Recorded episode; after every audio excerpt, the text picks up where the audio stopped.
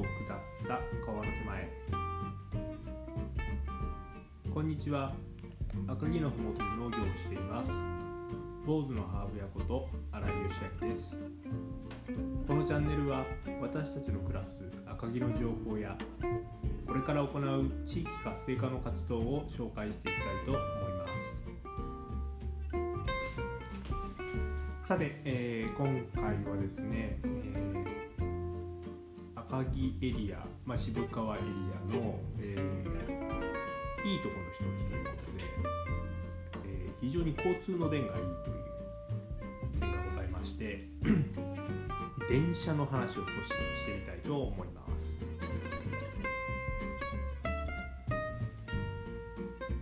はいえー、とですね私たちの赤城エリアというところはですね、えー、JR の、上越線という電車が通っておりまして、えー渋川市内に、えー、JR の駅が結構あるんですね、えー、大きいところで渋川駅。そして、えー、そのまわその周りに、えー、八木原駅ですとか敷島駅佃駅という駅があります。で吾妻線という方に行くと金島駅宇和島駅なんていうのがあるんですけれども今回はこの上越線の私たちの地元敷島駅佃駅この辺りをフォーカスしてお話ししたいなと思ってます。はい、えー、この敷島駅なんですけども、えー、すごく交通の便がいいというところで何がいいかと言いますとですね、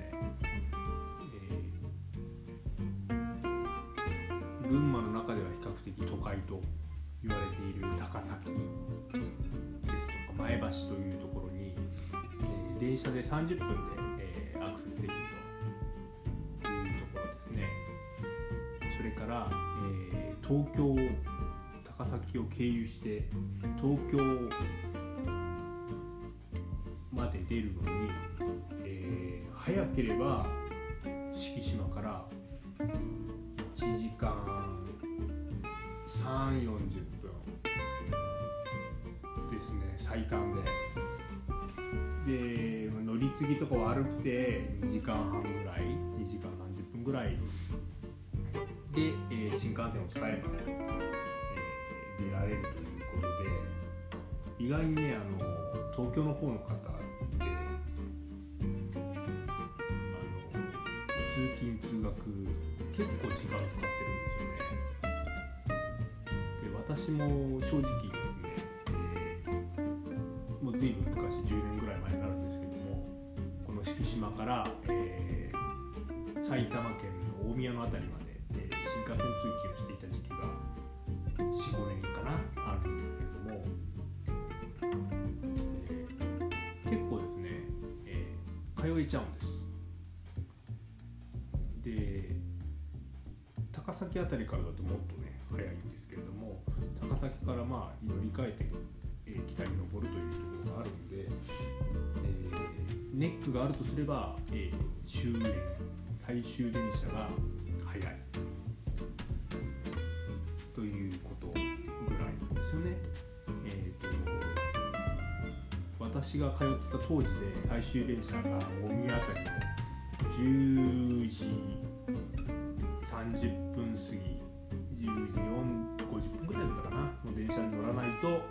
えー、終電で帰れませんよっていうのがあるんで、まあ、仕事深夜残業なんかは、まあ、それを理由に早く終われたという面もあれば、えー、昔はよくあった飲み会とかそういうものは、えー、途中で切り上げて帰らなければいけないと、まあ、その辺で、えー、いい面悪い面ありますけれども、え、いずれにせよまあ、夜が早いっていうところを除けば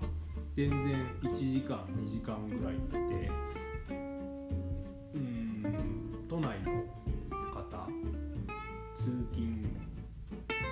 時間使えますよねそれくらいね。なので、えー、時間的にはそんなに珍しくないんじゃないかなというところで。いやいやでも新幹線でしょ幹線はまあ高い印象ですよね。そうお値段のところだけがねお値段のところがネックになるんですでじゃあどれくらい値段かかるのかというと少しね最新の情報で調べてみました定期券で買った時に新幹線の定期島駅から東京駅まで行こうとすると3ヶ月で33万円。1ヶ月あたり11万円ってことですね。の定期券で通勤ができると。通学だともっとお安くなるのかな。っていうところなんですけども11万円うわ高えって思うんですけどここからなんです。ここから私が、えー、敷島どうなの？いいじゃないっておすすめしたいのは都内で11万円。で家借りて駐車場借りて生活して結構その辺の生活費積み上げていく。意外にかかりますよね。で、えー、定期代あちなみに今11万円と新幹線代込みの定期券なんですけれども、えー、新幹線以外の定期普通の、えー、各駅停車で行った時の定期代というのは18万6000円。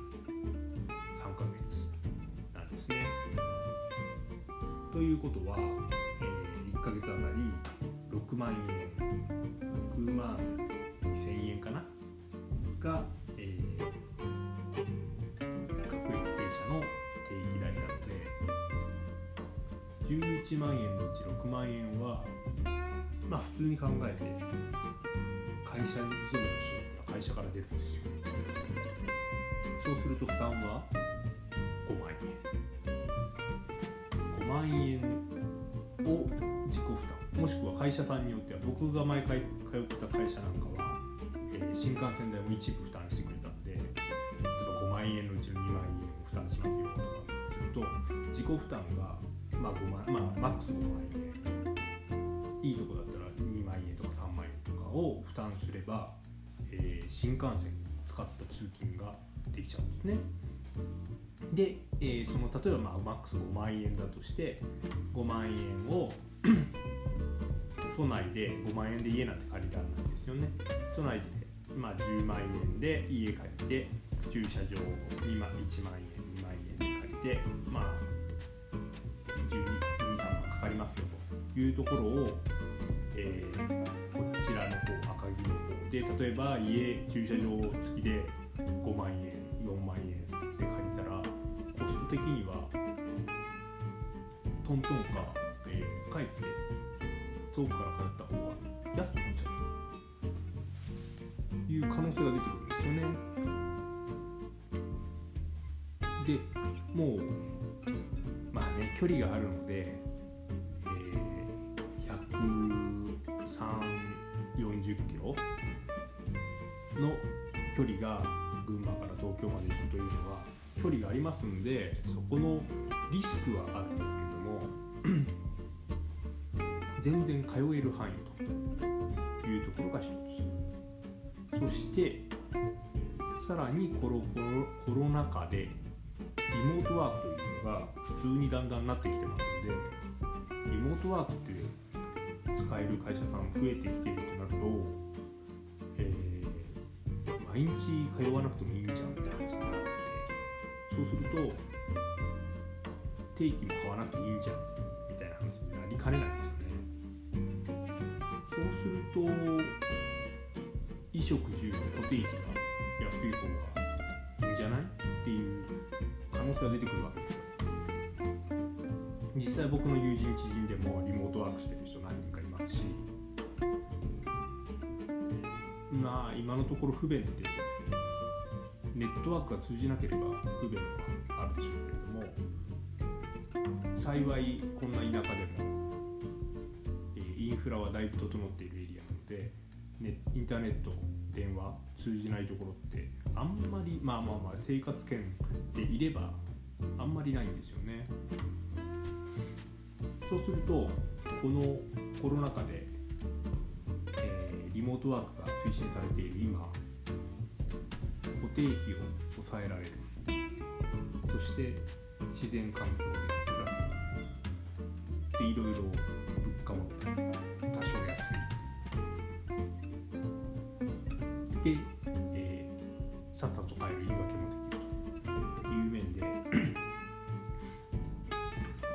2時間2時間半を通勤圏と考えれば、え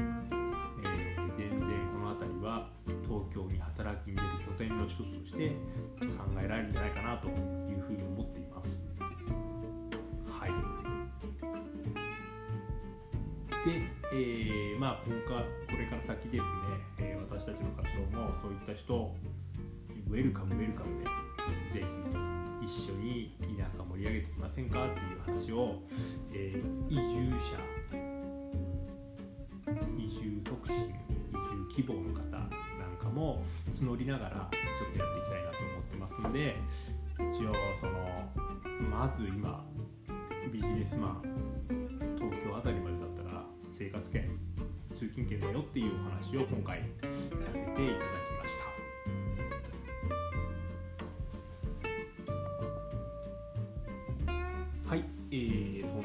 で、えー、赤城山の西側の坂を下った川の手前。え今回は電車のお話少ししてみました。また次回ですね、えー、違った切り口でご紹介していければなと思ってますので是非また聞いてください。ありがとうございました。